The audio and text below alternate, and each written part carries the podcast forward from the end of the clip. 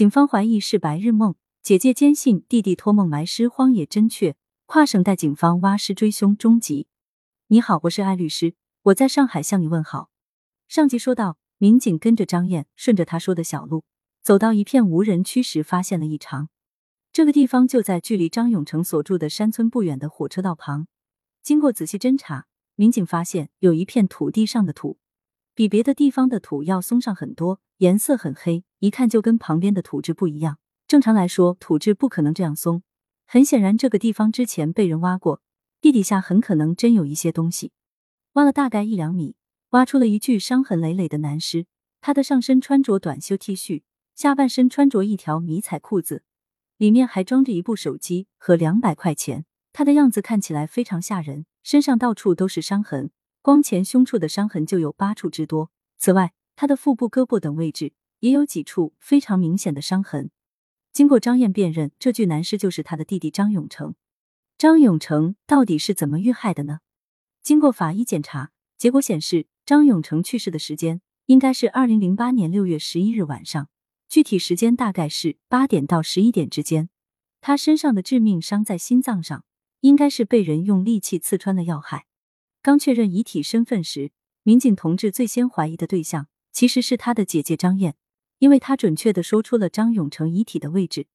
张燕之前自称是通过梦境知道的线索，但是民警同志对这个说法一直保持着高度怀疑，甚至还觉得张燕有可能是故意撒谎，企图用这种手段。撇清身上的责任，这种贼喊捉贼一般的事情，虽说不太常见，但也是有过真实案例的。经过调查和分析，民警同志很快就排除了张燕身上的嫌疑。理由很简单，张永成失踪的时候，张燕一直在另外一个地方，距离特别远，有充分的人证和物证，不具备作案的条件。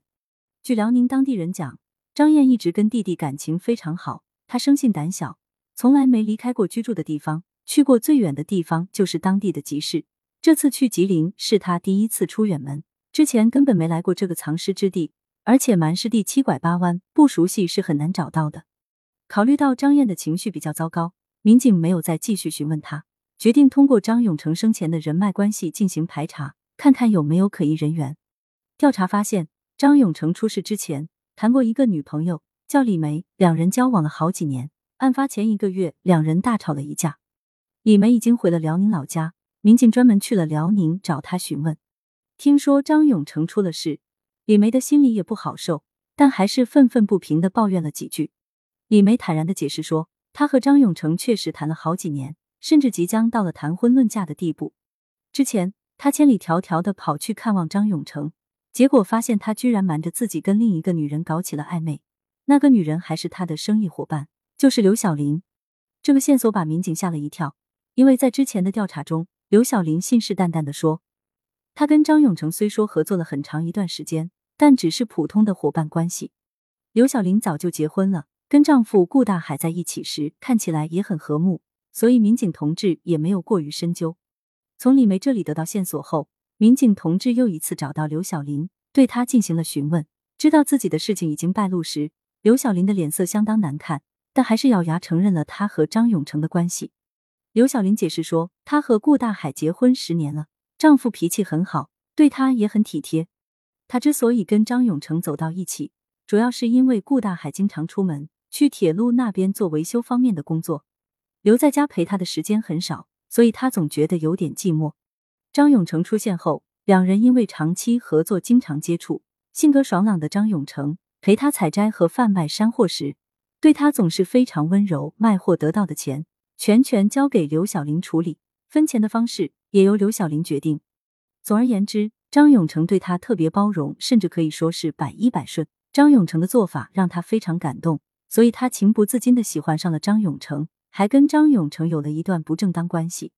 刘小玲又自我辩解了一番，她特别强调说，张永成当晚离开后，她留在了家里，一直跟弟妹在一起，没有再见过张永成。刘小玲弟妹前来作证时透露说，案发当晚她确实一直跟刘小玲在一起，后面没有跟张永成见过面。张永成出事后，刘小玲总是偷偷抹眼泪，哭得特别伤心，应该是对他动了真情。确定刘小玲有完整的不在场证明后，民警又把怀疑的目光投向了她的丈夫顾大海。按照常理推断，顾大海如果知道妻子背着自己跟张永成有了不正当的关系，肯定会非常生气，有足够的作案动机。而且埋尸的地点正是他工作的铁路沿线，于是警方对顾大海进行了调查。让人意外的是，顾大海并不知道妻子和张永成之前的私情，他在家的时间很短，也没人跟他透露过这事，所以他跟张永成的私交还不错。有时候回家的时候，两个人还会坐在一起喝酒。警方也没有找到顾大海杀人的证据，无奈之下，只能先保留对顾大海的怀疑，因为案发当天，顾大海需要到单位值班，没有在家。他工作的单位每次值班的时候都是一个人，所以顾大海身边没有人可以为自己作证，无法提供有效的不在场证明。接受审问时，顾大海坚持说自己只是一个老实本分的普通人，根本没有胆量杀害张永成，那件凶案跟他没有半点关系。因为顾大海的坚决否认，民警同志一时半会儿没有找到合适的突破口。到底谁是作案真凶呢？下期我们揭晓。下期我们接着聊，欢迎留言讨论，关注主播，订阅专辑不迷路。我是艾律师，我在上海，祝你平安顺遂，愿你的平凡生活能够有趣律动。